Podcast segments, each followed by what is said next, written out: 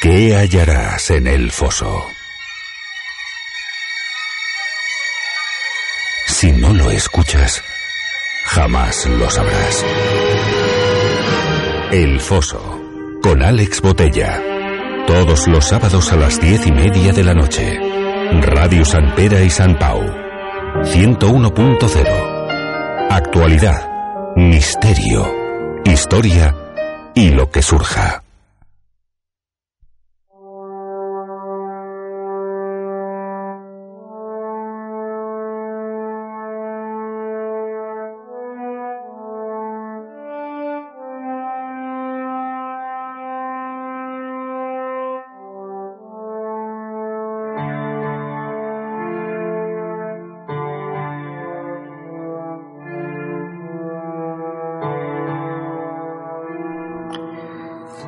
Buenas noches y bienvenidos una vez más a El Foso. Desde aquí en estricto directo les habla Alex Botella, tanto a la locución como al control técnico de sonido, en Radio San Pere y San Pau 101.0 FM. Ya llevamos tres programas en El Foso, y aunque el público que tenemos es bastante reducido, les estoy agradecido por quedarse a escuchar. Ya saben que cada sábado tienen cita con servidor, también estoy agradecido a esta casa, Radio San Pere y San Pau, por otorgarme este espacio radiofónico. Acabadas las presentaciones, vamos al grano de una maldita vez. Hoy tenemos a un invitado especial, Alberto Escudero. Buenas noches, Alberto. Muy buenas noches. Alberto, eres recién graduado en la Universidad Rovira i Virgili. Exacto. Y, y bueno, graduado en Historia, ¿no? Sí, sí, sí. Eh, el tema de hoy que nos atañe son las drogas. Las drogas en un sentido más antiguo. Y antes de pasar a ello, damos lista de nuestras redes sociales. Pueden contactarnos con un ma- mandándonos un mail a elfosoradio@gmail.com y en nuestros profanos Facebook e Instagram arroba elfosoradio. Voy a empezar con una breve introducción y es que la palabra fármaco es una palabra que viene del griego antiguo fármacon, palabra de significado ambiguo que puede traducirse como veneno, remedio, antídoto y más comúnmente como droga. De esto trata el tema de hoy, del tema de las drogas, pero no desde una óptica actual y del problema que supone en la sociedad, no, sino que lo trataremos en un sentido más histórico. La primera parte del programa y nos adentraremos en la actualidad, en la segunda parte de este. Así pues, empiezo este programa, este tercer programa del Foso, con otro formato en el que no me tienen a mí eh, dando la chapa durante un buen rato, sino que la cosa trata de un diálogo. Y lo iniciaré. Alberto, Muy buenas noches. Buenas noches otra vez. ¿Qué entendemos como droga en la antigüedad? Muy bien, eh, como tú has dicho, Alex, eh, hoy en día cuando nos hablan de drogas siempre nos viene a la mente esa connotación negativa que por supuesto tienen, ¿no? Porque las drogas son unos elementos alteradores de nuestra conciencia y bueno, muchos de ellos, sean vegetales o sintéticos, eh, dañan gravemente nuestro cerebro y nuestras vidas. Pero aún así, como tú bien has dicho, hoy estamos aquí para ver la otra cara, para ver esa importancia que tuvieron estas sustancias para gentes tan primitivas como son nuestros antepasados, antepasados no solo griegos, sino prehistóricos, que se dilatan en el tiempo en 10.000 años fácilmente. Entonces, ¿qué son las drogas? Tú has hablado de, de los fármacos, ¿no? Hoy en día la gente que menos sabe del tema, pues relacionará estas drogas en la antigüedad como, como esos remedios médicos y es totalmente lógico, puesto que hoy en día nosotros, como tú bien sabrás y como nuestros oyentes bien sabrán, hoy en día se siguen utilizando drogas para nuestras, para nuestros remedios, eh, digamos, más, más habituales, ¿no? Eh, hoy en día la química está a la orden del día, ¿no?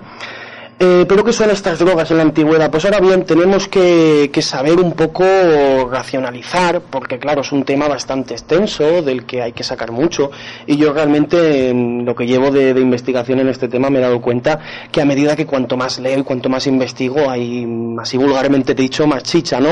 A la que, a la que extraer información.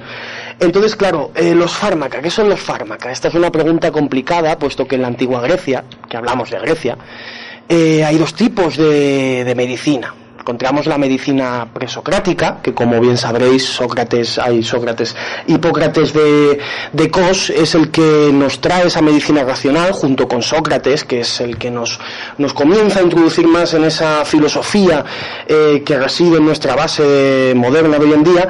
Y bueno, eh, lo que entendemos por, por esta droga más racional es por esta, por esta racional es lo que entendemos pues hoy en día, por ejemplo, ¿no? Es unos, unas drogas que tomaba el paciente eh, para encontrarse mejor y para acceder eh, a unos estados eh, donde las dolencias ya no eran tan dolencias. No sé si me explico. Hmm. Es como anteriormente, pues en el siglo XIX, ¿no? Que para operar se le daba a uno pues un chupito de vino, ¿no? El alcohol, que es lo que relaja. Ahora bien, la clave yo creo que está en esa medicina preso- presocrática de, y prehipocrática de la que antes te he hablado, que es una medicina que se parece mucho a lo que antes he mencionado, que es a esos orígenes eh, prehistóricos de la droga. Es una medicina que yo considero muy especial porque es una medicina que a diferencia de la medicina eh, hipocrática y socrática, donde es el paciente quien consume la, droga para encontrarse mejor, es en este caso el médico o el chamán, como lo queráis llamar, el que consume la droga para hacer de sagrado intermediario y para acceder eh, a que conocemos al mundo de los espíritus. ¿Cómo accede a ese mundo de los espíritus? Pues a través del éxtasis. Eh, al éxtasis eh, se puede acceder de muchas, de muchísimas formas. Grandes autores como Mizaelíade, al que, al que invito a nuestros oyentes a que se lean encarecidamente, nos habla acerca de, los estados de trance, de la, de la meditación, de la concentración en puntos, en triángulos, en sonidos, para acceder a esa especie de trance, a esa especie de mundo. Pero digamos que la, la forma más corriente, más común y más fácil para acceder a, pues a ese mundo eh, se hacía mediante las drogas. Y estos chamanes lo hacían y en la antigua Grecia se hacía. En esta medicina prehipocrática podemos encontrar, pues por ejemplo, al dios Apolo, un dios de cánticos, un dios al que se le dedicaban himnos, un dios que tenía como propio curandero a su Pitia, a su Pitionisia. De ahí viene la, nuestra, nuestros famosos pitonisios que salen hoy en la televisión. A su Pitonisia que consumía diferentes tipos de sustancias, como puedan ser la adelfa, una planta muy común, el opio, la mandrágora, el beleño, incluso hongos, aunque los griegos no nos lo dejen muy claro, para, digamos, acceder a ese mundo y poderle preguntar al dios eh, por el remedio. Luego, ahora bien, el fármaca, que es lo que tú me has preguntado antes, es ya, pues como he dicho antes, eh, la droga ya hipocrática, es ya la medicina ya hipocrática, la medicina más seria, la medicina más rigurosa. Pero aún así, para los griegos, esta medicina nunca, eh, nunca pierde ese sentido religioso. Y eso yo creo que es muy importante y es algo que he aprendido y que me parece fascinante porque para mí marca una seria diferenciación en cuanto hoy en día al tema de las drogas, ¿no? Hoy en día las drogas, como hemos dicho al principio del programa, eh, son un tema tabú, un tema que despierta connotaciones muy negativas, eh, un abuso, ¿no? Vivimos al fin y al cabo en la sociedad del consumo y del abuso y se tiene ese cierto abuso sobre las drogas. Podríamos decir entonces que, igual que ahora la droga está visto como algo de la baja sociedad, Ajá. de los estratos más bajos, Exacto. en la época de los griegos era algo reservado a, a la, al, Sí. al alto clero, digamos. cierto, en cierto modo sí, en ciertos ritos sí, porque por ejemplo en ritos que más adelante, si me dejas, puedo explicar, como el rito de Eleusis o, o el rito que se hacía, que se llevaba lugar en Delfos, un santuario a 20 kilómetros de Atenas, muy cerquita. En estos ritos sí que eran solo los, los chamanes por excelencia, que ya no eran esos chamanes primitivos y prehistóricos, pero eran los chamanes griegos, que eran grandes sacerdotes, los que se tomaban eh, estas sustancias para, digamos, pues para eso, para acceder al mundo de los dioses. Pero luego sí que es cierto que tenemos ya con la nueva medicina pues una institu- institucionalización de las drogas más profunda. Aparte no debemos olvidar, que eso yo también creo que es importante, que a pesar de que las drogas en la antigua Grecia sean un tema, entre comillas, algo más serio y algo más sagrado, eh, nunca debemos olvidar que también era un tema lúdico, ¿no? No olvidemos a Dionisio, el dios del desenfreno, el dios de de la borrachera, de la embriagadez y bueno, y, y de pasárselo bien, de pasárselo bien. No, no, no son para nuestros oyentes desconocidos las orgías romanas y las orgías griegas, que eran orgías donde las drogas tomaban un, un papel importante. Pero aún así, ya les digo, no, no dejaba de ser un elemento bastante sagrado. Y era fruto del desconocimiento, de la ignorancia. Resulta curioso, ¿no? Que Grecia, Roma, civilizaciones que, que tan idealizadas están, donde viene el raciocinio, la filosofía, el, el- básicamente el, el derecho también. Exacto.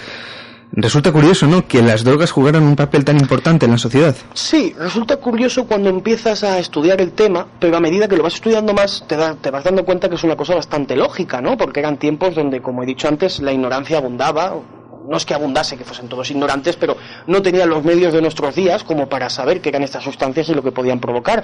Y el ser humano ya desde la prehistoria siempre ha hecho eh, pues sus experimentos, ¿no? sus pruebas el típico hombre prehistórico veía una planta y la probaba y entonces sabía si era venenosa, si tenía algún beneficio, si no lo tenía en el propio reino animal, los animales, sí existen muchos estudios avalados por, por grandes personalidades en la materia, eh, donde se, se ha demostrado que en el reino animal existen animales que tienen algún tipo de conciencia sobre qué plantas tomar cuando tienen según qué tipo de dolencias, ¿no?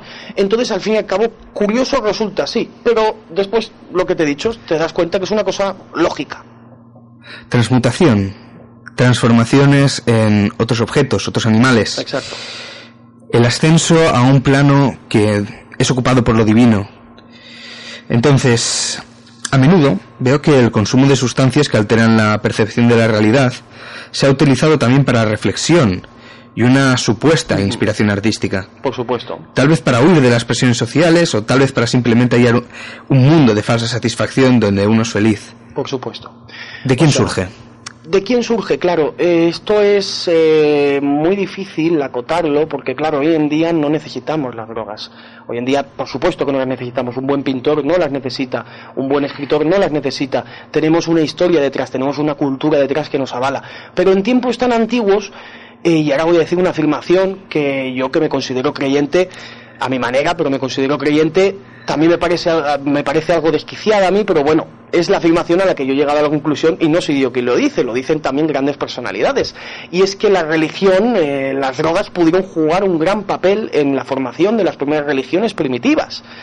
Y a ver, es, es, lo que te he dicho antes, Alex. Si se piensa con detenimiento, eh, la ignorancia del ser humano eh, le llevaba a pensar, eh, pues, fantasía cuando probaba esta droga y por supuesto que ha sido fuente de, de, inspiración. Las visiones que se han visto con el LSD, con, con un montón de tipos de hongos como son la manita muscaria, por ejemplo, son visiones de paraíso y eso está estudiado, eh, está demostrado, yo por supuesto no lo he mostrado en mi propio cuerpo, pero, pero está totalmente demostrado y está totalmente estudiado y vamos, por supuesto, sería de locos pensar que no, que no fue un eslabón importante para la inspiración humana. En el sentido de la mitología griega, uh -huh. ¿cómo surge el, ese éxtasis? En Grecia el papel de las drogas es algo ambiguo y en ocasiones está algo escondido, porque si bien es cierto que para la medicina tenemos muchísima información en cuanto a medicina, mito y de tal, tenemos mucha información y no solo de Grecia, por ejemplo tenemos testimonios como son el papiro Eber, que es un papiro que data del 1550 a.C., que viene ya de Egipto, donde ya se tenían grandes tratados médicos, y todo este tipo de cosas, ¿no? Pero uno se da cuenta que, que claro, eh, después cuando uno entra en el tema religioso, en Grecia sí que se encuentra más con lo que tú me has comentado antes, que es con esa especie de élite que es la que maneja eh, estos estados alternos. Digamos, para hablarlo, para que nos entiendan los oyentes, esta élite sacerdotal en Grecia muchas veces se encargaba de monopolizar esos estados alternos de conciencia y los utilizaba para controlar la propia religión. Eso no hay que olvidarlo nunca.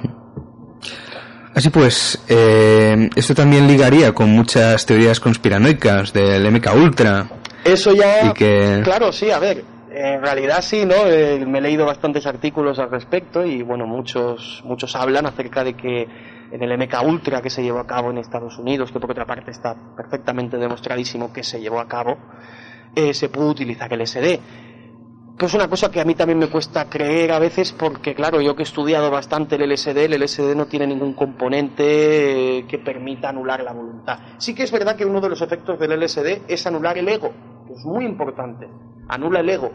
Pero claro, de ahí a que se haya utilizado en este tipo de, de prácticas, ya eso habría que mirarlo mejor. Entendido. Quisiera que me arrojaras más luz al, a la figura del chamán. Por supuesto, por supuesto, eso es cierto que antes no te he respuesto y es en la figura del chamán donde podríamos eh, intentar poner un punto para atisbar ese origen de las drogas en la práctica religiosa. Eh, los chamanes prehistóricos y los chamanes griegos o sacerdotes griegos, como se les prefiera llamar, no tenían ninguna relación entre ellos, les separaban miles de años en la cronología, Pero sí que es cierto que ese uso de las drogas en la religión tiene su origen en los chamanes y tiene su origen además, eh, enlazando con el tema que tú has empezado, en el tema de la medicina, porque el chamán cuando consumía drogas era cuando la salud de la tribu, de la comunidad, estaba en peligro. Me explico, eh, la enfermedad para estas gentes era entendida como algo maligno, como una especie de posesión, como una especie de intromisión de fuerzas malignas o de espíritus malignos en el sí de la comunidad. Porque cuando una persona estaba enferma en la comunidad, no solo estaba enferma esa persona, estaba enferma toda la comunidad entera. Eran como un uno. Eran comunidades que normalmente eran totalmente clanes, ¿no? Eran familiares. Entonces el chamán, el papel que tenía, como he dicho antes, era de tomar él las drogas en vez del paciente y él accedía a esos mundos, a esos mundos haciendo como de intermediario, accedía a esos mundos de los dioses y de los espíritus y entonces allí preguntaba, igual que hacían, por ejemplo, en la antigua Grecia, por eso hablo de esta relación, las pitonisias de Apolo, cuando accedían a ese mundo de los dioses y le preguntaban a Apolo sobre el futuro de una determinada ciudad. Pues esto es lo mismo, los chamanes preguntaban a sus espíritus auxiliares, que normalmente eran espíritus de animales o de antepasados ya fallecidos, sobre o el futuro de la tribu o cómo eh, paliar esa enfermedad que asolaba la tribu.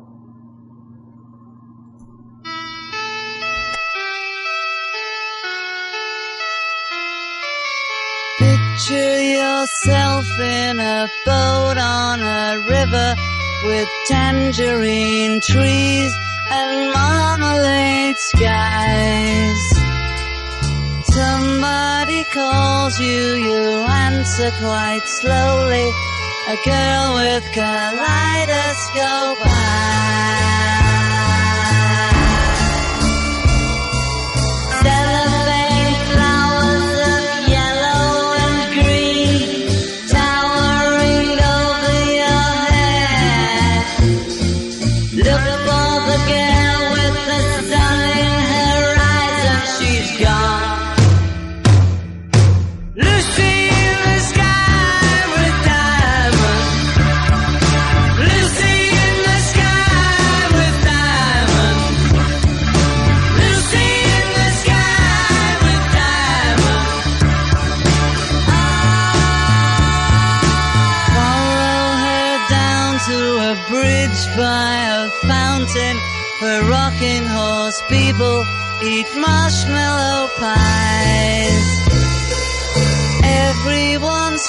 As you drift past the flowers that grow so incredibly high.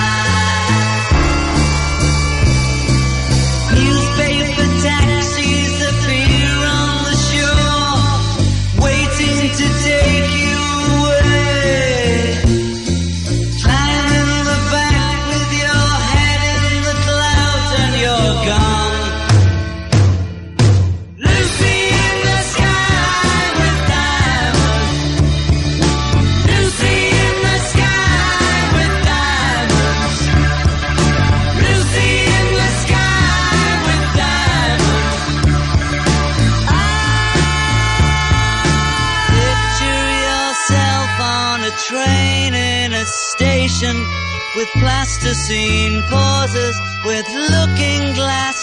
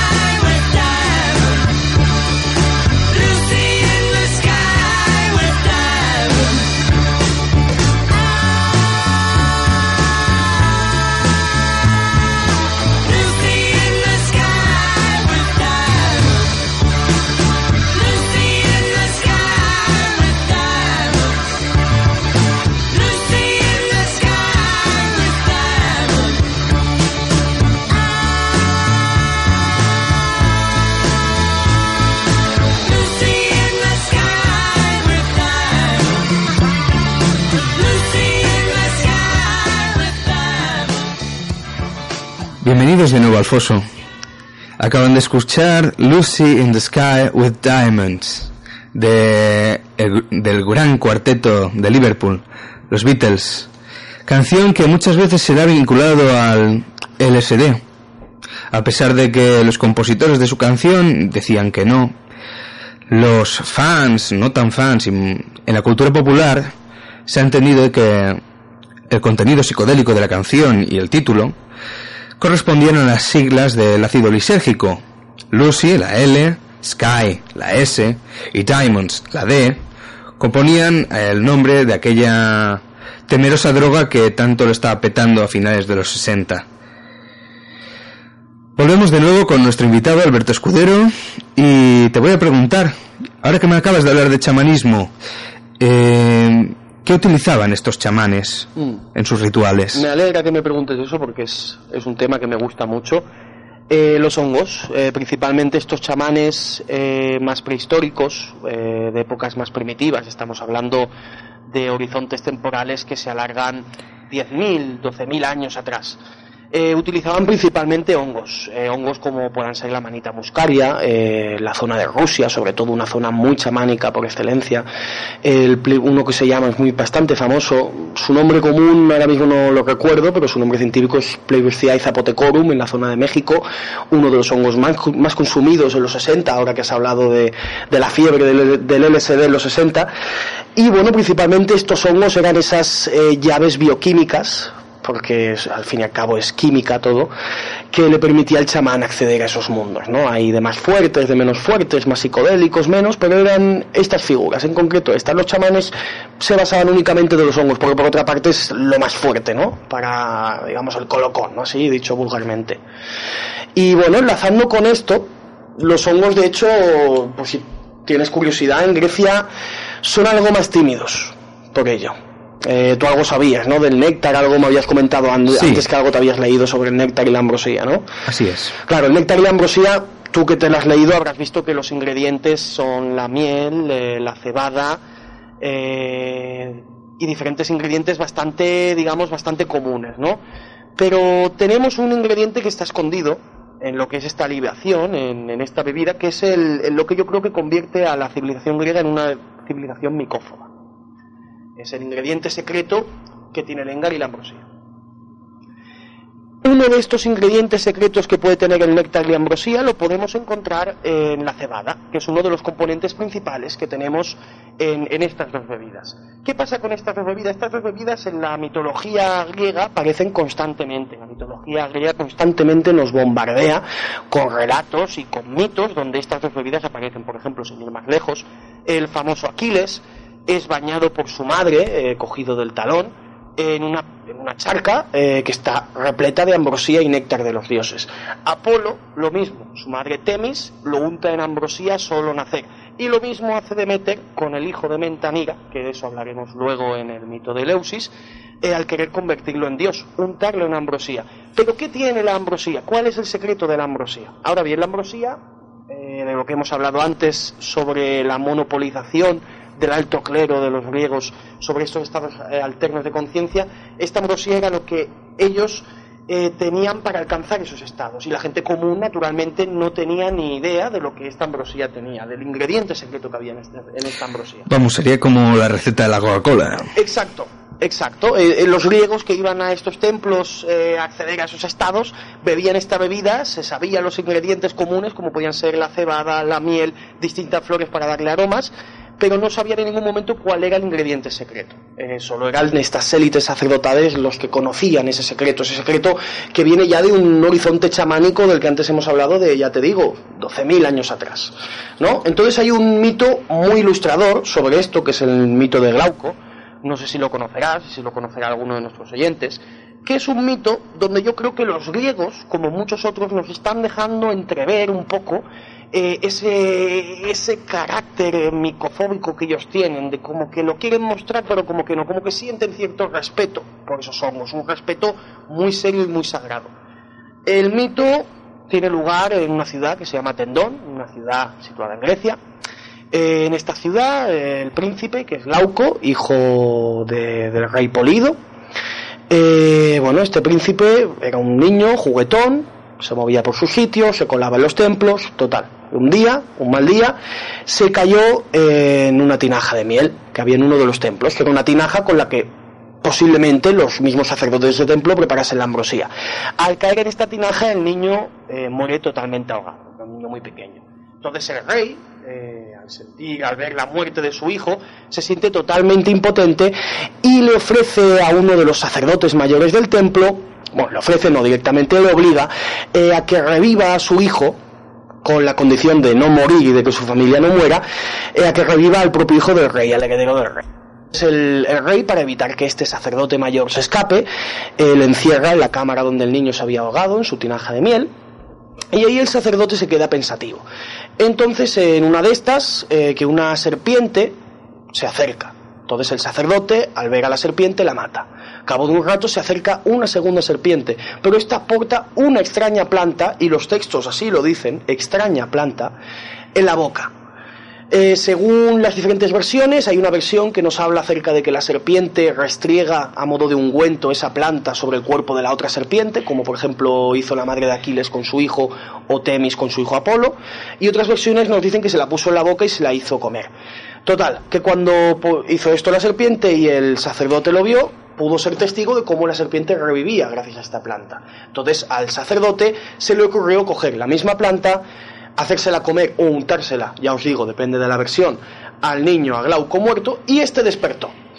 Ahora bien, aquí hay diferentes directrices y diferentes enigmas, porque dicho solo esto, ya podéis denotar que sí, que la planta puede ser un hongo, el hongo puede ser el secreto de la inmortalidad, y realmente lo es, porque el néctar y la ambrosía de los dioses es lo que los dioses son. Es más, los dioses están hechos de néctar y de ambrosía. ¿De Hmm. acuerdo? Entonces, eh, tenemos que darnos cuenta, en, tenemos que, que entrar en la clave de, de esos pequeños enigmas. ¿Qué significa el nombre? Glaucos significa, viene de, de la raíz griega glaucos y significa no azul, directamente, no sé si existe una palabra en castellano para definirlo como, como azulado, ¿no? Como azulíneo, un color azul. ¿Qué pasa? Una persona como Terence McKenna, que es un, autor muy importante, un intelectual muy importante en la materia, sí fue atrevido en su día y lanzó la siguiente hipótesis. Y él nos habla de que, y, de hecho no se equivoca, de que muchos hongos, sobre todo hongos como la manita muscaria, hongos que se utilizaban en muchos de estos rituales de, de ambrosía y néctar, como la famosa bebida del soma, eh, al romperse, como le pasa a Glauco al morir, eh, adquieren un color azulado. Entonces ya, digamos que con, con este conocimiento, este mito no solo nos está queriendo mostrar esta planta extraña como el ingrediente secreto de la ambrosía, porque además el niño Glauco, que es la representación del hongo roto, cae en la misma tinaja de miel, sino que nos quiere dar a conocer todo ese entramado mitológico que hay alrededor, toda esa magia que hay alrededor, porque claro, no, no, no debemos olvidar que para esto, para los griegos, eh, lo consideraban todo magia, ¿no? Era pura fantasía para ellos. Y bueno, en principio eso, ¿no? Este mito yo creo que es bastante ilustrativo en cuanto a lo que los griegos escondían como ingrediente secreto en sus propios mitos. Sí, creo que había un texto por ahí de creo que era de Herodoto o de algún tío de estos, griegos con barba, que hablaba de, del consumo de, de drogas entre, entre los jóvenes, que se hacían un su- submarino, ¿no? Sí, sí, bueno, eso sí, por supuesto, por supuesto. Eso, eso lo, lo cogemos ya, por ejemplo, con el, con el tema del cáñamo, ¿no? Volvemos otra vez al tema de, de la fármaca, claro. Esto es complicado. eh, porque los griegos, es, referencias al cáñamo, lo que conocemos hoy en día como marihuana, no tenemos muchas, no eran grandes conocedores del cáñamo, más bien ellos tiraban por el opio, que era lo, más conocido, ¿no? Eh, para ellos, para, sobre todo para los griegos, la semilla del opio, porque no solo se fumaban su jugo, el jugo de la hormiguera, sino que también consumían sus semillas y las utilizaban a modo de aspirina.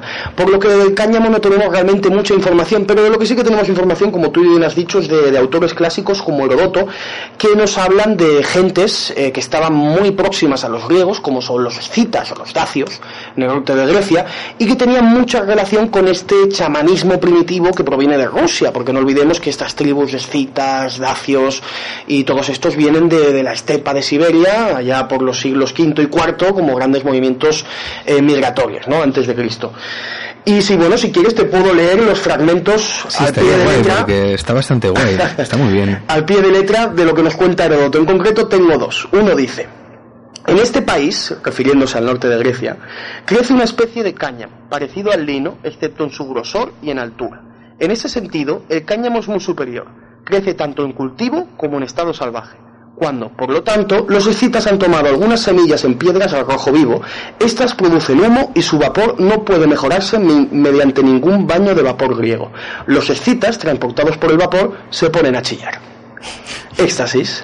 Sí. La- lo siguiente que nos dice Herodoto es, los escitas toman la semilla del susodicho cáñamo, se deslizan bajo los toldos de lana de sus tiendas y acto seguido arrojan las semillas sobre las piedras candentes. A medida que las van arrojando, la semilla exhala un perfume y produce tanto vapor que ningún brasero griego podría superar semejante cantidad de humo. Entonces, los escitas, encantados con el baño de vapor, prorrumpen en gritos de alegría. Principalmente nos viene a decir lo mismo, ¿no? Pero vamos, es, es eso, ¿no? Un- alcanzar, bueno, y, de- y de hecho eh, Aristófanes, también un, un, un cronista griego muy importante, eh, les llama los, los calaptoimisos a los, a los escitas, que significa literalmente los que caminan sobre el humo, en alusión a que el cáñamo, la marihuana, sean sus semillas o sus cogollos, hacen muchísimo un humo blanco muy denso. Y entonces, bueno, pues de, de ahí viene ese mote, ¿no? Que le da que se huele a varios metros de distancia. Exacto, exacto. Que, Por eso. a- algunos, Exacto. que algunos oyentes conocerán. Exacto. A mí me hace mucha gracia lo- los que el- la metáfora, el epíteto de los que caminan sobre el humo. Imagínate la fumada que debían llevar encima esta gente pues- para que vayan con el humo acompañado. Como, como para chillar, ya te digo yo que, que debía ser algo importante, debía ser... Y es más, yo, yo soy de los que creen, y hay bastantes autores que lo dicen, que no todo lo que te dicen es lo que es, ¿no? Yo creo que le echaban más cosas. Porque la marihuana no produce esos efectos y yo creo que le echaban más cosas. Quizás el cáñamo era una planta sagrada para ellos, porque de hecho lo era, igual que en la cultura hindú, era una planta muy sagrada. De hecho, el, el propio dios Shiva de los hindúes, que es su dios principal de su panteón, extrae la marihuana del océano como planta sagrada, ¿no? Pero yo creo que le echaban más cosas. Con esto, bueno, también te puedes fijar, por ejemplo, en el vino. Eso es lo que hemos dicho antes, el tema de la ambrosía y el néctar. En el vino también hay presentes muchos secretos. A mí, al respecto de esto, me gustaría recordarte un pasaje de la Odisea muy importante, que es cuando Odiseo conoce al famoso cíclope de la cueva, eh, que es un cíclope que los cíclopes ya sabemos son muy fuertes, Tienen muy tontos, hostia, tienen un ojo hostia, y todo exacto. esto. Y el cíclope pues directamente se lo, se lo quería cargar, ¿no? Entonces Odiseo, eh, muy listo y muy pícaro él, decide eh, hacer una mezcla especial con su vino y le da de probar su vino. Pero el cíclope antes le advierte que él está muy dado a la bebida y que a él no le tumba ningún vino. Y Odiseo le dice, si este vino te tumba, yo podré salir de aquí. ¿Qué pasa? Que cuando el cíclope toma el vino, el vino no solo le tumba, sino que le mata. Entonces, claro, a, uno, a un servidor, esto le hace pensar, ¿cómo es posible si los griegos no conocían el alcohol?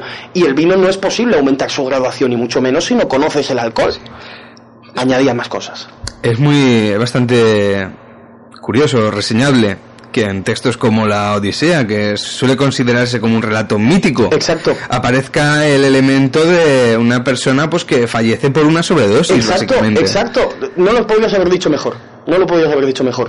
Sencillamente es eso, y, y es lo que tú dices, La Odisea, que es un libro que está más que A estudiado. menudo se da a niños.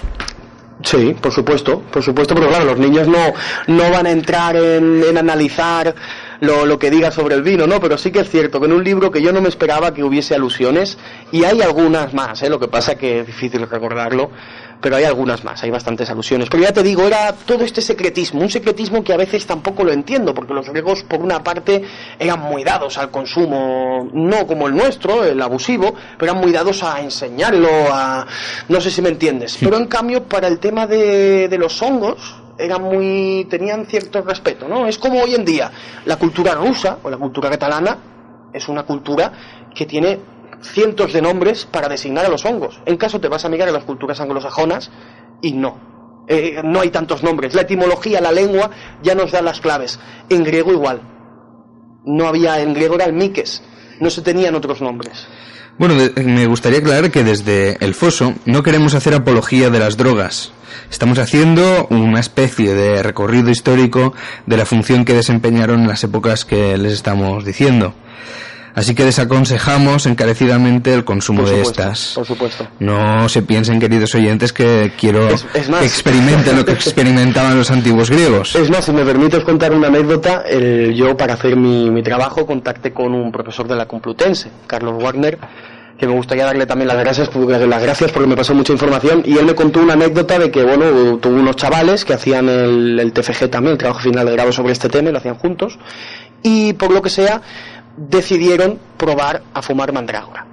Pasa con la mandrágora. La mandrágora es una, una planta muy, muy tóxica y se tiene, antes de consumirla, se tiene que saber muy bien eh, la cantidad que tienes que consumir para que no te pase nada. Tu peso corporal, tu edad y demás. Un apunte, es que la mandrágora, para la gente que no lo conozca, es a menudo una planta considerada casi del reino de la fantasía. Sí. Si ustedes habrán visto la película Harry Potter y la cámara secreta, en la, en la escena, bueno, la secuencia en la que está en la clase de, de herbología y saca unos bichos en plan plantófilos que, que pegan gritos. Y de hecho es así, de hecho es así. Los griegos que la mandrágora la utilizaban mucho para su medicina, sobre todo para las incubatio, que son los rituales que se llevan a cabo en los templos de Asclepio, donde ya era el enfermo el que consumía drogas, lo que hemos dicho antes, eh, iban a recoger la mandrágora siguiendo una serie de pautas. Tenía que ir a una mujer virgen o tenía que ir un perro, ataban una correa al borde de la rama de la mandrágora y el perro tiraba y la, y la quitaba, ¿no? Pues se decía que si la mandrágora no se le, no la quitaba uno, o el perro o la mujer virgen, o no se quitaba con cariño o con según qué prácticas, eh, podía llegar a, a hacer un grito tan ensordecedor que te volvía loco. O sea que realmente lo de la película de Harry Potter es fantasía, pero tiene su pozo de realidad. También, bueno, sale esta, esta especie de, de planta eh, en la película de- del laberinto del fauno. También, también sale, correcto. de, de Guillermo del Correcto. Toro, que la pone bajo la bajo la cama y bueno, les recomiendo ver esa película, es un poco psicodélica y tiene un final un poco decepcionante, pero Bueno.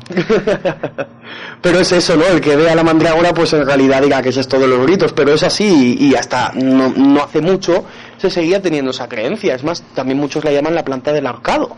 En la época medieval se tenía la creencia de que esta planta siempre nacía debajo de los ahorcados.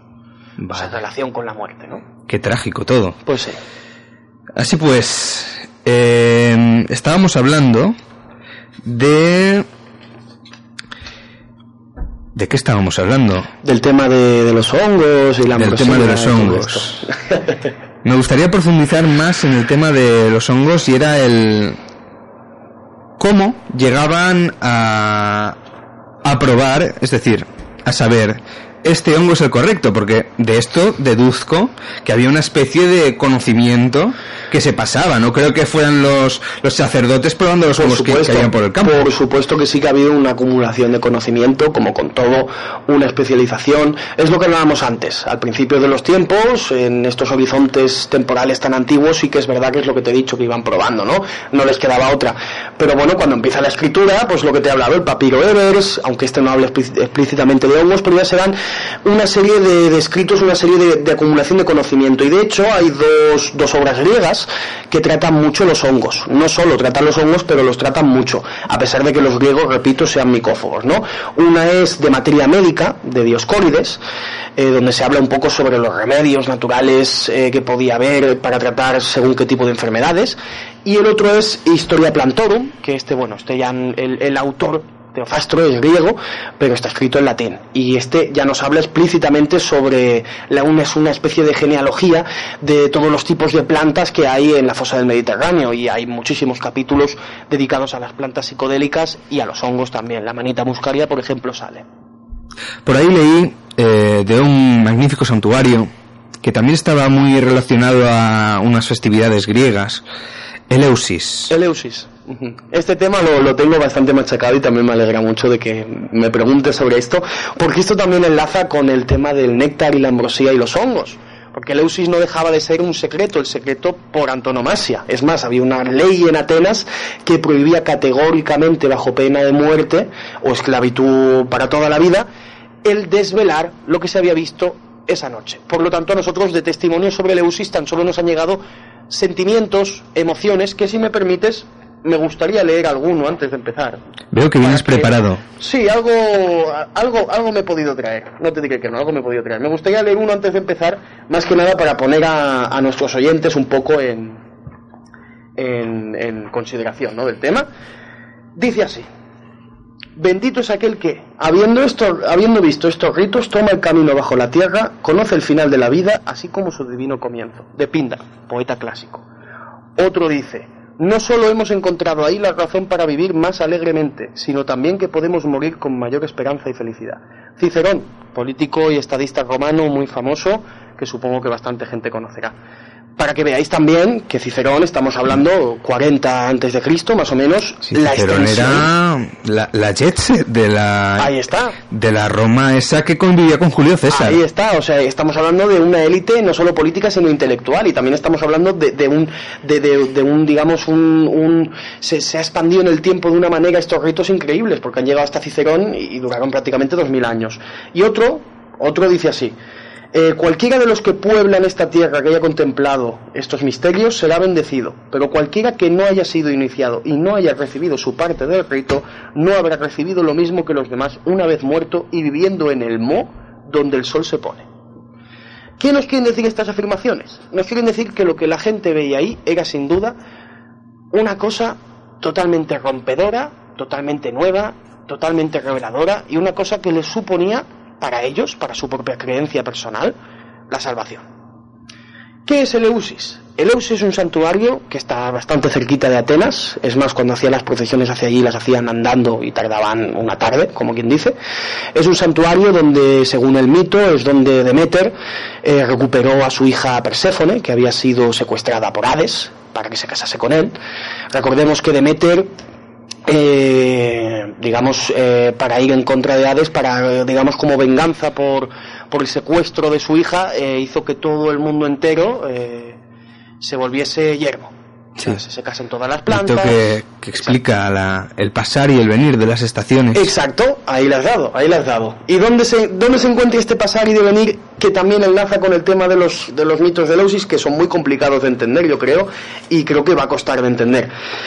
Eh, pero cuando Demeter recupera a Perséfone, Perséfone antes de irse del Hades, eh, su marido, el dios del inframundo, le ofrece una semilla de, de, de- esta planta que no me viene el nombre, de granada, de granada. Eh, la granada para los griegos es una fruta que está muy relacionada con el secuestro marital y aparte es una fruta que ellos consideran que es el opio evolucionado. Para que veáis también, por otro lado, hasta qué punto las plantas y las drogas están metidas en los relatos griegos, ¿no? Entonces, al recibir esta, al, recibir esta, esta semillita de, de granada, eh, Perséfone eh, adquiere una especie de vínculo con su marido Hades. Este vínculo le, obli- le obliga a, a pasar una tercera parte del año en el Hades, que es lo que, lo que tú me has dicho, Hades, esa tercera, eh, Alex, perdón, esa tercera parte de... Vaya, me has satanizado Sí, para los pues sí. antiguos griegos. Pues sí, serán los nervios. Ese, ese vínculo es el que obliga a Perséfone a estar esa tercera parte del año en- con el Hades y esa tercera parte del año es la que, la que hace que vivamos el invierno y el otoño, por ejemplo, y la otra parte del año que la pasa con su madre Demeter, que recordemos es la diosa de la vegetación y la naturaleza, es las épocas que se corresponden a, a primavera y verano. ¿Qué pasa con esto? Eh, ¿A ti no te recuerda nada en especial? ¿El qué? tema, este tema con el que empieza todo, todo lo de Leusis, este, este mito no te recuerda nada especial, el tema de, de las estaciones, a qué se puede deber, no te... Bueno, mm, ahora mismo no, Ahora me, mismo no, me llega nada, discúlpame. Vale. Esto lo que quiere representar, más allá de todo, y lo que representa en el, Eus- el Eusis en última instancia, es el ciclo agrario. El ciclo agrario primitivo. ¿Qué representa luego y cuál es el trasfondo del Eusis y lo que se consigue en el Eusis con, con la droga? La representación de la muerte, la celebración de la muerte y del renacer. Se dice que lo que veían los, los iniciados, los, los etoptai, que les llamaban, los que ya habían visto la novena noche después de los rituales menores que consistían en una serie de obras de teatro, una serie de procesiones, era una espiga de, de grano.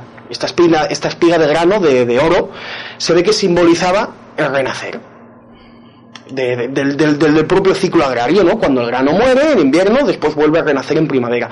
¿Y cuál era la manera de que, de que, de que estos, de que estos iniciados, estos hipoptai, viviesen en sus propias carnes ese renacer, esa muerte simulada que también vivió Perséfone?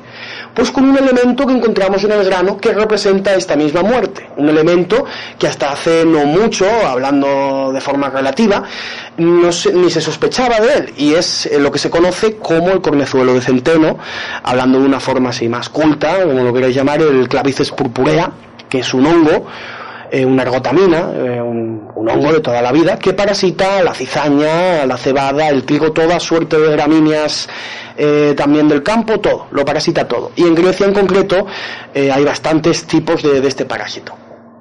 ¿Qué ¿Qué pasa con esto? Eh, todo esto empieza a hablarse cuando en 1938, eh, en plena investigación sobre los ritos de Leusis que están llevando a cabo eh, Carl Rook y Gordon Wasson, eh, contactan con el que será después el descubridor del LSD, Albert Hoffman, quien en 1938 se le ocurrió la, la gran idea de, de coger un poco del trigo del que, del que crecía en la llanura de Rariana, que es la, la llanura que sigue existiendo hoy al lado de Leusis y donde hay, allí donde nacía todo el trigo y la cebada, y hacerle una serie de análisis.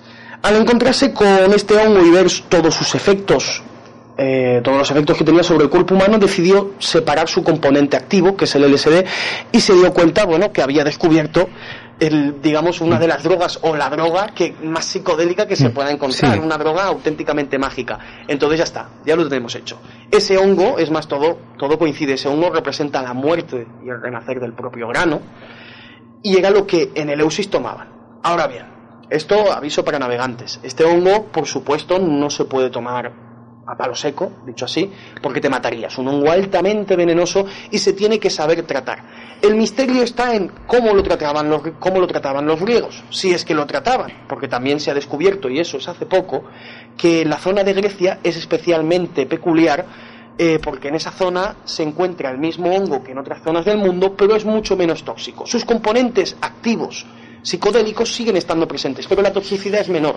Por lo que estaríamos hablando de que los, los hierofantes, que eran los, estos sacerdotes de Leusis, cogían directamente la, la, espiga, que era su símbolo de renacer y de muerte, la mojaban sobre el kikion, eso no lo había dicho antes, que es la bebida que tomaban los epoptai durante la novena última noche, y estos, pues bueno, vivían una serie de, de alucinaciones. Es más, además, el contexto es muy importante para tomar este tipo de drogas, ¿no? Porque ellos, cuando llegaban a esta última noche, eran nueve días de, de una serie de ritos, ¿no? Y cuando llegaban a la novena última noche, se desnudaban todos, por completo, completa oscuridad, y una serie de mujeres, que eran las que hacían las libaciones, las sacerdotisas, hacían las libaciones y después se ponían a tocar una especie de tambores, una especie de flautas, haciendo melodías, y estos pues tomaban lo que era el kikion, la bebida con, con este componente, con el cornezuelo, y durante una noche entera veían lo que ellos llaman inefable, veían a la diosa Demeter y no solo eso, sino que morían. Ellos lo decían, hemos muerto para volver a nacer, como hizo Perséfone y como hace el trigo cada año. Porque recordemos que todos estos ritos tienen un origen sumamente arcaico y primitivo. Y bueno, en definitiva es eso. Nos viene a, a ensalzar esa especie de relación entre la vida y la muerte que el LSD en estas gentes consiguió, para que veáis por otra parte lo, lo, lo, lo que supuso para, para grandes personalidades como Cicerón, Homero, Platón, que nunca hay que olvidar, el mundo de las ideas, de dónde sacó Platón ese mundo de las ideas, habría que verlo, de dónde lo sacó, lo que significó para estas gentes, ¿no? Es curioso también que en el complejo de Leusis estuviera de una forma tan bien montada Sí, todo sí, sí. el ritual y cómo a través de, de algo que hoy vemos, que hoy, bueno, criminalizamos porque obviamente es un crimen, ¿no? Hay mucha gente en problemas. Es curioso cómo en aquel entonces eh, a, a la droga, a las solucionaciones del ácido lisérgico, del LSD, estaba vinculada el, el ir y venir de las estaciones, la vida y la muerte. Exacto. Es decir, tenía una un componente tan místico y tan ascético que, que bueno, pues que imagínense en, en- aquellos momentos en los que no había internet, no había series, no había radio, no había parques de atracciones con montañas rusas. ¿Cómo se iban a divertir? Pues con los hongos así del trigo y ja ja ji, ji, juja, mira, estoy viendo una forma. Pero no, no solo divertirse, lo que, es lo que hemos dicho antes, es eh, eso es una anécdota también que me gusta mucho, que el mismo Gordon Watson, que este me lo he leído mucho, eh, investigaba en los 60 el tema de los hongos en México. Ahí conoció a curanderas, a chamanas de nuestros días, puesto que las comunidades chamánicas siguen existiendo, a una de ellas María Sabina. Y esta en concreto, que murió hace poco, una mujer muy longeva, a pesar de que cada día consumía hongos, eh, le dio a conocer los hongos mágicos, eh, porque en aquel entonces aún no se conocían del todo. Cuando él publicó sus primeros artículos para, para la Universidad de Nueva York y Houston y demás, eh, la gente se los empezó a leer y empezó a ver que había un recurso psicodélico ahí que nadie había explotado. Y entonces a partir de los 60 para arriba, y empiezan a llegar las oleadas hippies hacia México, Empiezan a llegar y, bueno, según María, según las propias palabras de María Sabina, destrozan la magia del hongo, porque se empieza a tomar eh, en abuso, se empieza, se pierde eh, esa reflexión que hay detrás, se pierde esas ansias de, de, de- de buscar la inspiración en ese estado. ¿Me entiendes? Es decir, que el mundo de la tribu que vivía en conjunción con la naturaleza, Exacto. no en una relación de, de sometimiento y sumisión, sino en una relación de colaboración. Ahora cojo de la naturaleza, pero No le daré esto a cambio. Exacto. De repente se ven abrumados por una horda de personas que van, pues que son unos vagos que huyen de sus vidas ajetreadas en los Estados Unidos y que van pues a, a Lo que se conoció como turismo psicodélico. Turismo psicodélico. Exacto. Y bueno, y Gordon Wasson se sintió realmente culpable porque por su culpa, entre comillas, porque lo había divulgado, había destrozado la poca cultura, porque ya quedaba poca, chamánica que existía. Y de hecho, aún siguen existiendo pocos, pero siguen existiendo y a la antigua usanza, o sea que siguen teniendo los mismos métodos y las mismas cosas, ¿no? Es más, un, un chamán en 2008, ya por 2008, dijo en una entrevista que yo me la vi, que los hongos no son como el viento, que no se sabe dónde vienen. O sea, para que veáis que sigue teniendo, siguen teniendo esa, eh, esa idea mágica, esa idea tan misteriosa, ¿no? Que, que tanto me atrae, por otra parte.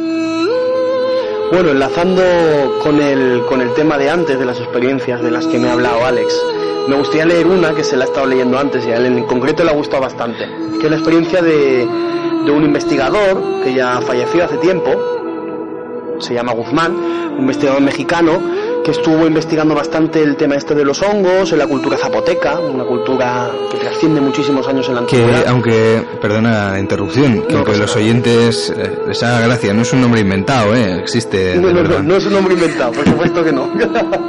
y bueno, esta es su experiencia, ¿vale? De acuerdo, porque él, como, como buen investigador que, que quiere hacer su trabajo de campo, decidió un día con su valentía probar un hongo muy común en esa zona de México, eh, muy común en el chamanismo, también en Europa, como es el Plebosciae cubensis. Esta es su experiencia. Guzmán miraba aburrido aquello, pensando que no iba a ocurrirle nada, cuando de repente la secadora se convirtió en un gran castillo bri- brillante con facciones humanas, con dos caras y un gran tentáculo en medio que llegaba hasta su petate, el cual era un haz de luz. Dicho castillo le decía, ven, ven, ven a mí, no tengas miedo. Y el tentáculo le indicaba, con un gesto, que fuera para allí. Al ver aquello, Guzmán buscó inmediatamente sus lentes y con asombro vio de nuevo el castillo, que ahora se carcajeaba y se reía de él y le volvía a decir, ven, ven, no tengas miedo. Guzmán, con espanto, trató de ignorar al castillo, le dio la espalda en su petate, pero empezó a ver luces de colores por todas partes, como burbujas, con los ojos abiertos o cerrados. Le gustó y estuvo muy bien en su petate, en el que ya no sentía las chinches habituales que había y tan a gusto estaba, que le dijo al castillo que no le molestara más. bueno, pues Para que veas un poco de, de qué iba en esta serie, y esto, y esto en concreto no es LSD, pero es un hongo que es bastante poderoso y bastante fuerte, y bueno, esto es lo que le provocó a Guzmán, ¿no? ya saben que si prueban la misma droga que probó este investigador, pues pueden puede convertirse su secadora en un castillo de colores O algo peor. o algo peor. Muchas veces en el tema de las alucinaciones y todo este mundo de los estados alterados de conciencia, muchas veces el cerebro reacciona de formas totalmente inesperadas y cada uno pues lo experimenta de diferente manera. Así entonces, ¿tienes algún otro texto que nos ilustren más alucinaciones, más efectos? Texto no, pero explicaciones sí que tengo al respecto porque, bueno, sí que es cierto en lo que has dicho tú, eh, que cada persona lo vive de una manera, ¿no? Pero investigando el tema me he dado cuenta, y eso no lo digo yo, eh, que las experiencias místicas suelen ser siempre, eh, suelen tener siempre, perdón, factores comunes en todas o en casi todas las experiencias. Se han hecho muchísimos experimentos, investigadores como Gordon Wasson mismo, eh, en universidades de prestigio, ha hecho experimentos totalmente controlados, por otra parte, eh, con LSD, con este hongo, el P. cubensis, o con otros tipos de hongos, y bueno, en sus diarios de campo se refleja eh, esa especie de, de sistema común, eh, muy parecido, si no igual, eh, que hay en todas las experiencias místicas, bueno, místicas, experiencias psicodélicas, como la queráis llamar, que, que él ha visto. Y sobre esto tengo un libro que a mí me gustaría recomendar, un libro de, de reciente lectura, que lo explica muy bien, que es La experiencia del éxtasis, 1954-1963. Es- se llama así el libro, escrito por Aldous Huxley, Robert, Robert Watson y Robert Graves, un libro muy ilustrativo donde explica muy bien y para todo el mundo, incluso para las personas que no les interese mucho el tema, todo este tipo de experimentos y este tipo de, de visiones que se han tenido, ¿no? Me llama la atención uno de los autores que me comentas, Aldous Huxley. Este señor también escribió eh, novelas Sí, como Un Mundo Feliz del 32, Y creo que era. aquí la, las, la, la, la- cita, de hecho. Que además, al citarlas, eh, dice que mucho, muchas de sus novelas, y, él, y lo dice tal cual en el libro, ¿no? Eh, que las, las escribió o las ideó bajo el efecto de, de estas sustancias. Él- es más, él es uno de los firmes defensores de que este tipo de sustancias pueden ayudar, entre comillas, a la inspiración. Es más, de hecho, en los análisis que él y los otros autores que he nombrado hacen sobre estos estados de trance, lo relacionan mucho con la literatura religiosa.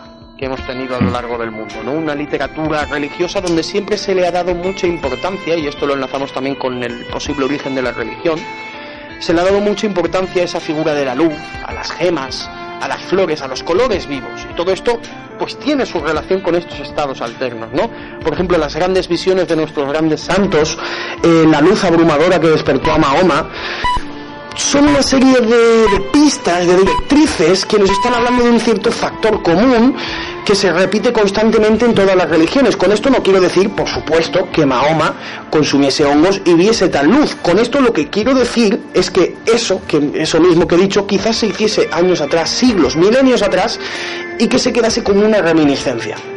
Por ejemplo, nosotros hoy tenemos una fijación muy grande por las joyas, ¿no? Por aquello que brilla, por los diamantes.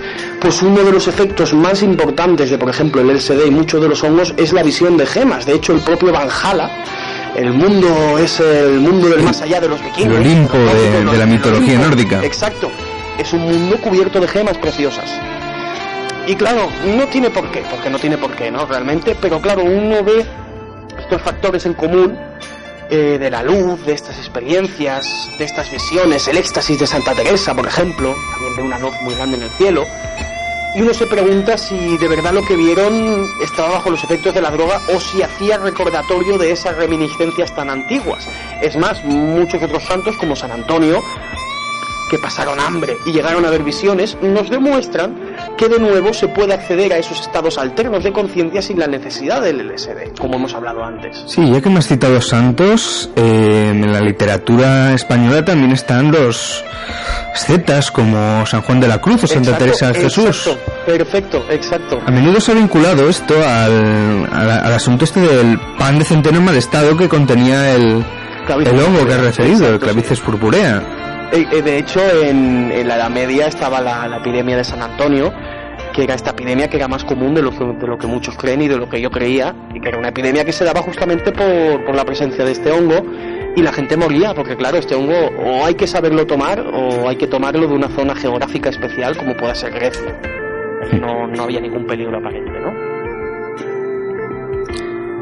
Y bueno, en, en consideración, bueno, para en conclusión es eso, ¿no? Eh, estamos hablando una afirmación bastante atrevida, yo creo, estarás de acuerdo conmigo, pero al fin y al cabo todas las religiones tienen un origen muy humilde.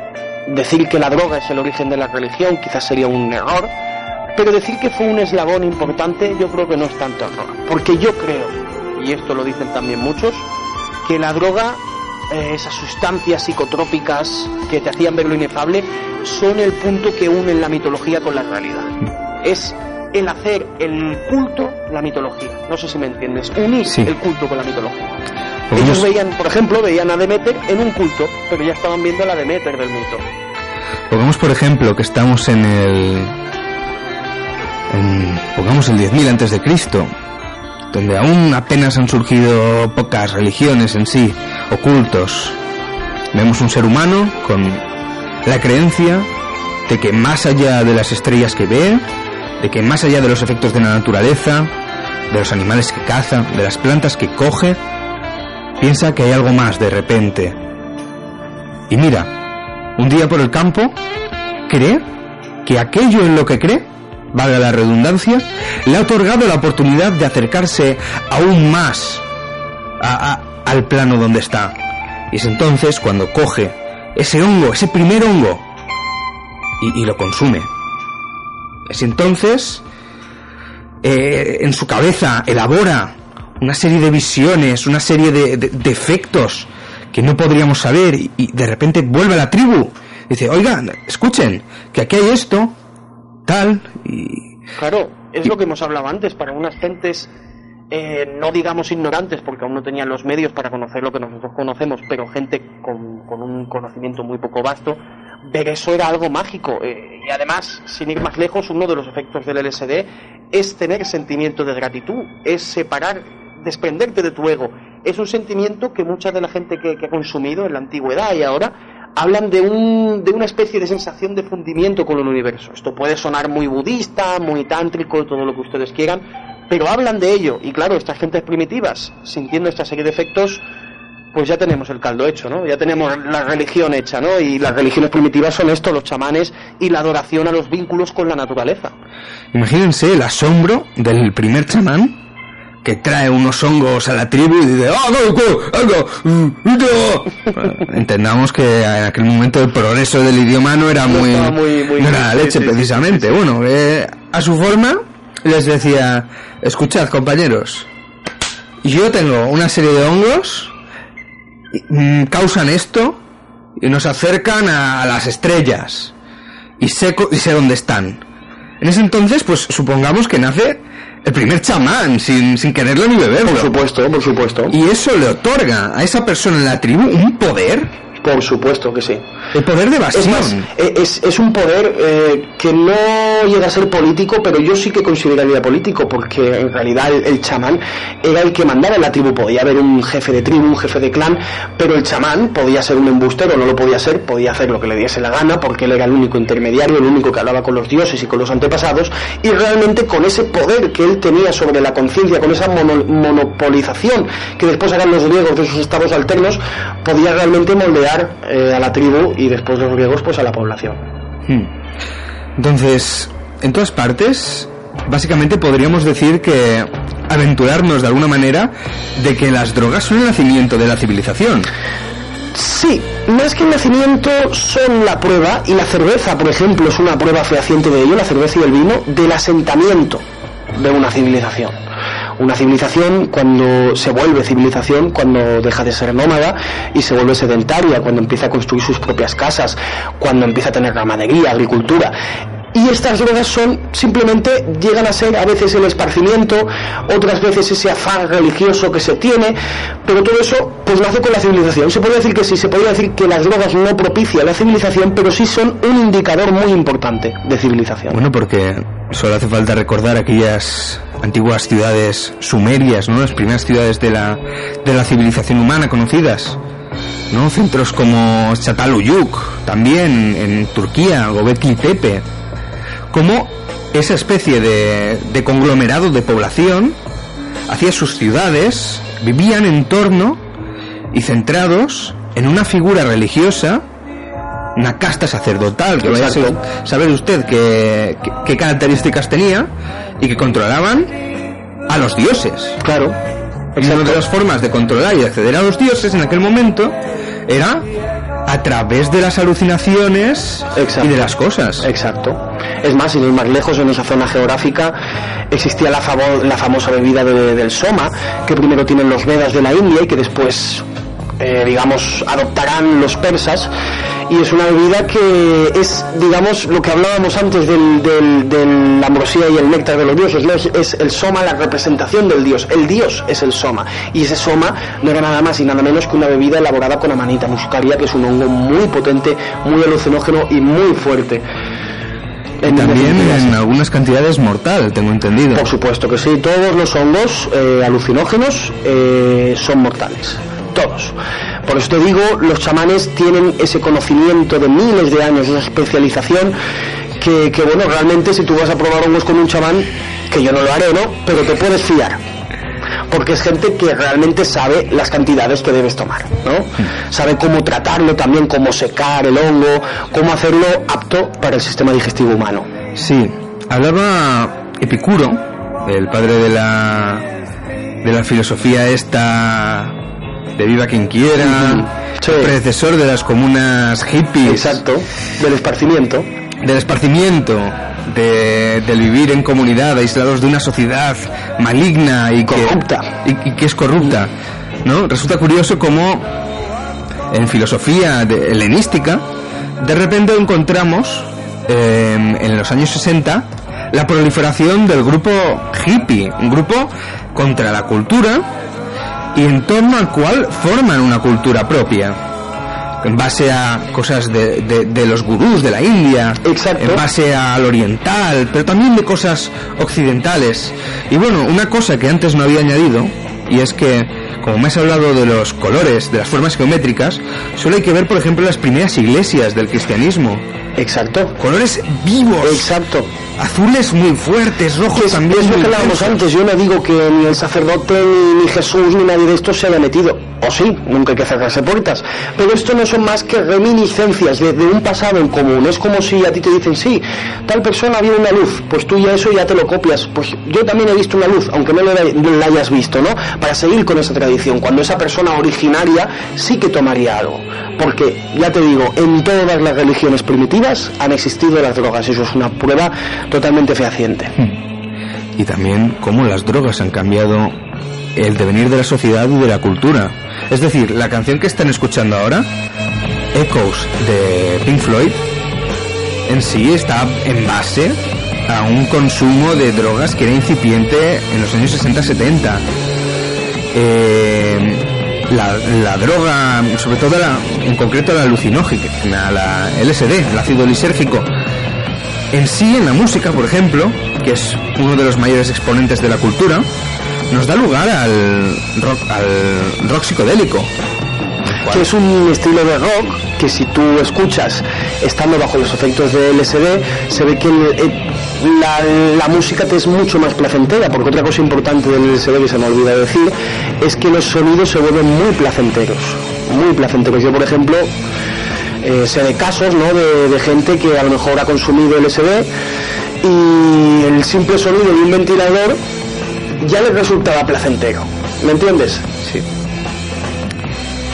Sí. Así, así pues, eh, el tema del, del rock psicodélico, que ya han escuchado antes un ejemplo con los Beatles, eh, todo se trata de eso, de una supuesta eh, evasión de la sociedad. Estamos hablando de los momentos más tensos de la Guerra Fría, los años 60, previo a la guerra del Vietnam, previo a la, mis- a la, a la crisis de los misiles de Cuba del 62. Tras la Segunda Guerra Mundial que no es moco de pago tampoco Sí, porque estaba también la constante amenaza atómica que de alguna forma aún hoy sentimos. Claro, era gente que, que sin lugar a dudas querían un esparcimiento diferente, ¿no? Alejarse un poco de esa sociedad de la que tú me has hablado y crear la suya propia, porque muchos hippies, es lo que hemos hablado, ¿no? Hacían sus comunas a modo de, de comunidades chamánicas y allí pues recibían sus bendiciones. Dejémoslo ahí. Muy bien. eh, la pandemia de, de los 80, la triste pandemia. la triste pandemia en la cual de todo. surgieron las drogas más sintéticas, más hechas de laboratorio, que a algunos les ha lle- llegado a pensar de que a lo mejor no venían de pequeños laboratorios, sino de laboratorios gubernamentales de la CIA o usted, usted a saber de qué, ¿no? Esa pandemia de droga que se sufrió a finales de los 70, principios de los 80, que, que causó grandes estragos en la sociedad y que aún causa. Y lo sigue causando, lo sigue causando. esta esta mancha negra y- o roja por la sangre eh, la cantidad de gente joven que murió eh, también el cine kinky de los 80 que trataremos en otro programa no un género cinematográfico en el cual los delincuentes de la calle drogadictos eh, se convertían, como en las películas del oeste, en los pistoleros, en los héroes o antihéroes de sus propias historias. Todo dado por estas nuevas drogas de, de diseño. bueno, de hecho, si te paras a pensar, Alex, eh, ¿cuándo ha habido en la humanidad, en la historia de la humanidad, problemas sociales verdaderamente importantes como los que hubo en los 80, 70, 90 y en la actualidad con las drogas? Nunca. El único problema que se ha tenido fue, por ejemplo, el tema del opio, porque el opio sí que es verdad que es muy adictivo. En China, bueno, a principios del siglo XIX, se- hubo una guerra, como bien sabrás, entre los ingleses y los chinos, porque los chinos se ve que tenían un verdadero problema social con el opio y decidieron prohibirlo. ¿Qué pasa? Que los ingleses, en su colonia de Hong Kong, uno de sus mayores beneficios en cuanto a exportación era el opio. Entonces, claro, la guerra de las drogas, ¿no? Empezamos por ahí con la guerra de las drogas.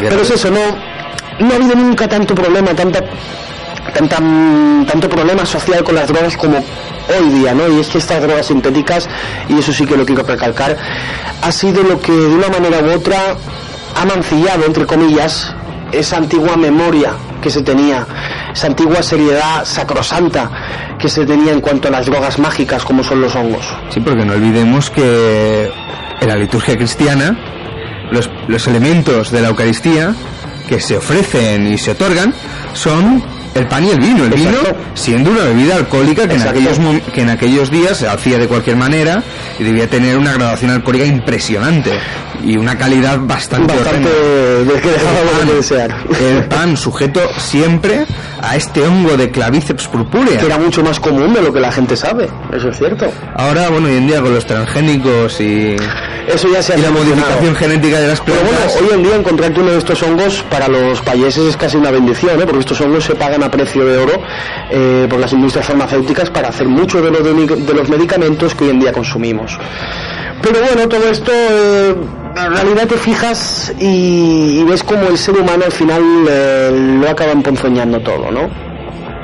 Se ha acabado, ese sentimiento tan serio que existía antes ya no existe, ni mucho menos. Y vemos que como hay dos mundos, el mundo del misticismo, del acercarse a lo desconocido, y por otra parte el mundo de, Del de la muerte también. Sí. Sí, Siempre sí, sí. todo vinculado al, al- al riesgo de, de morirse, ¿no? Por supuesto. También eh, producciones como Breaking Bad o personajes como el Chapo Guzmán, Ujú. Pablo Dan- Escobar, Dan, dan un poco más a conocer y popularizan más esa, esa cultura de, de la droga malvada, que yo le llamo. Sí, una cultura de la droga malvada que en el cual pues siempre están los enfrentamientos con la ley, la tragedia que sufren muchas familias que tienen un miembro que es drogadicto y no pueden pagar las deudas por No, la droga. y mucha gente en realidad, cualquier persona, tú te vas a un sitio, Barcelona, de fiesta, lo que sea, ¿no? Te encuentras a uno que está consumiendo cocaína, por ejemplo, esa persona que la está consumiendo quizás no sepa que para traer esa cocaína a España han habido dos personas encarceladas, cuatro muertos, vete tú a saber, ¿no? Y claro, uno lo piensa y dice que hemos hecho mal, ¿no? Que hemos hecho mal, pero bueno, ya son preguntas demasiado demasiado grandes y filosóficas como para tratarlas aquí, ¿no? Y te propongo una pequeña reflexión. Todo el sufrimiento que estamos sufriendo ahora, es decir, por el tema de, bueno, que sufre la sociedad, Ujú. por el tema de la drogadicción, de muertes por sobredosis y todo, todo este mundo tan horrendo, ¿no sería una especie de un sentido, digamos, un poco profético, ¿no? ¿No sería una especie de, castigo por haber utilizado tanto los elementos que da la naturaleza para Dios sabe qué? Mm, No, ahí te tendré que decir que no, porque como he dicho al principio, de estos elementos se benefician eh, hasta los animales, ¿me entiendes? Y eso está demostradísimo. Hay animales, ciervos, lo que sea, que tienen conciencia de los hongos que tienen que tomar. Es más, los propios chamanes solían, en Siberia, solían tomarse el- la orina de- del ciervo porque sabían que al ciervo le gustaba de tomar amanita muscaria. Entonces, cuando no era temporada de hongos o cuando no encontraban hongos, estos chamanes se servían de la orina de estos ciervos que, que contenía el componente del hongo. Por lo que realmente no, yo no considero que sea un tipo de castigo, un tipo de, karma, ¿no? Para entendernos, simplemente considero que, bueno, eh, el abuso, ¿no? Es como el que consume queso. Consumes mucho queso, también puede ser una, también puede ser una droga, ¿no? El queso también puede ser malo para la salud en abuso, ¿no? Y claro, pero el ser humano es así. El ser humano le das el brazo, le das la mano y te coge el brazo entero. Por lo que realmente esto no, no le veo yo posible solución. Claro, ¿la solución es prohibirlo todo? No. ¿La solución es legalizarlo todo? Tampoco. La solución es pedagógica, la solución pasa, yo creo, por enseñar a la gente desde la educación lo que son las drogas, lo que han supuesto las drogas, todas ellas, para la historia de la humanidad, cosas buenas y las cosas malas, y que con ello las personas no solo puedan escoger, sino que también estén prevenidas. Bueno, hemos hablado este programa de, de la jerarquía en el poder de las drogas. Hemos hablado de, de sobredosis, de cosas desagradables, un poco más actuales. Y también hemos hablado de eso que no se conocía tanto, ¿no? De aquella especie de línea directa, de esa especie de de forma de contactar a los dioses que, que se tenía en, en una antigüedad lejana y a la vez reciente. Cosas que casi suenan como, como milenarias, como si fuera algo que, que fuera de, de otros tiempos, de otras edades, de otros seres humanos al fin y al cabo. Y es que ahora pues ha pasado mucho tiempo de los griegos. También los griegos eran una sociedad donde la barbarie estaba al orden del día. Por ejemplo, Mm. Los más en machistas que ha habido nunca. machistas también, que esto lo hablaremos en otro programa. Por supuesto. También estaba el tema de había un, un santuario a las afueras de Esparta dedicado a la diosa Artemis, creo que era, donde en época romana se instaló un, un pequeño teatro, una especie de estructura con gradas para que la gente viera pues los rituales sagrados que se que se daban en ese sitio. Sí, en honor a la diosa Artemis. Y bueno, si quieren saber ustedes qué rituales eran, porque venía tanta gente, es que consistía en que unos efebos, unos jóvenes, unos chavales de 13 años, 12 o por ahí, debían coger pues unos quesos, unas rodajas de queso bastante grande, que había en, en una serie de altares. Esto, bueno, parece fácil, es genial, pero es que para impedírselo a estos chavales habían pues unos tíos fortachones, hechos y derechos, que iban con látigos, con fustas y, con lo que hacía falta. ¿Y qué pasa? ¿Cuál es la función de, de esta gente? ¿Hacer bonito? No, pues obviamente pues le metían latigazos, pa, pa, pa, joder, ah. Y obviamente pues disfrutaban con la Con el espectáculo. con la barbarie del, que proporcionaba pues el derramamiento de sangre. Nos vamos a la época de los romanos y vemos la- las luchas de gladiadores contra gladiadores en el Coliseo, gladiadores contra bestias, bestias contra bestias, batallas navales, recreaciones Y bueno, históricas. de hecho, en, en los, en los ritos menores de Eleusis, muchas veces se llevaban a cabo lo que tú has dicho, luchas, para el simple divertimento de los que allí iban a hacer los rituales de Eleusis, ¿no? O sea, sí. Pero no es como el paripé que hacen ahora los que van No, con, no, con no. espaditas al anfiteatro. no, ¿eh? no, no, no, luchas luchas. donde Sí, sí, sí, se mataban. Y tanto que sí. Y eran esclavos, que iban contra su propia voluntad. No todos, ¿eh? que había algunos no todos, no todos, pero solía, solía. Bueno, dicho esto, eh, vamos finalizando con el foso. Nos quedan unos cinco minutos más o menos hasta las hasta las 12. Bueno, ha sido un programa bastante variado. Espero que se les haya hecho ameno este nuevo formato y si no, bueno, pues compartan sus quejas en nuestras redes sociales. Nos mandan un mail a elfosoradio@gmail.com o bien un mensaje así en plan informal al Facebook o Instagram que ambos se llaman, fíjese usted, arroba elfosoradio. Y bueno, sin más, hemos visto una, una visión milenaria, casi pues que roza lo, lo místico. Y también hemos visto una visión más cruda de, de las drogas y de todos los, bueno, to- todas las aristas, ¿no? De, de algo que, que si bien hoy en día pues no se, no se utiliza de la forma en la que se utilizaba en la antigüedad.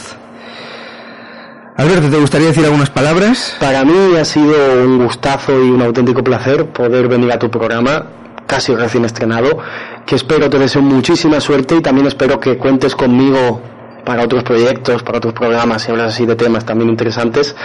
Y nada, decirle a, lo que a los que nos escuchan que, que es un programa fantástico, me he sentido muy a gusto y muy cómodo y que es un programa con el que se puede aprender muchísimo y se puede sobre todo mirar más allá de lo convencional. Aprender, aprender, no, no quiero que se aprenda. No, aprender no, pero mirar un poco más allá de lo típico sí. Y eso ya está bien.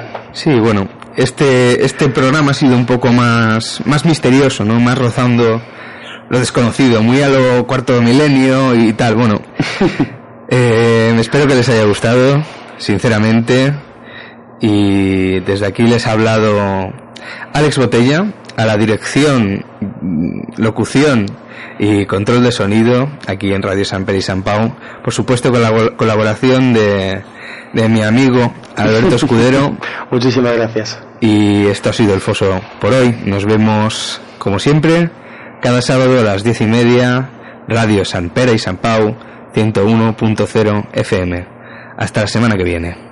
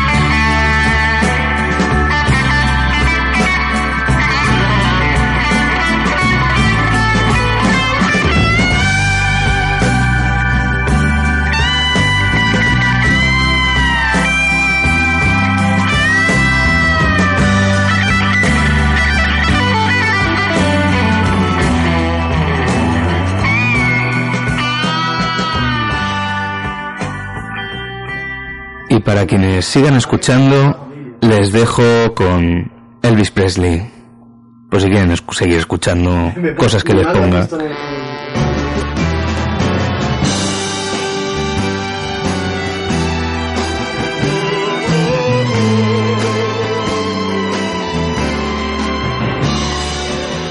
when no one else can understand me, when everything I do is wrong. Me hope and consolation. You give me strength to carry on.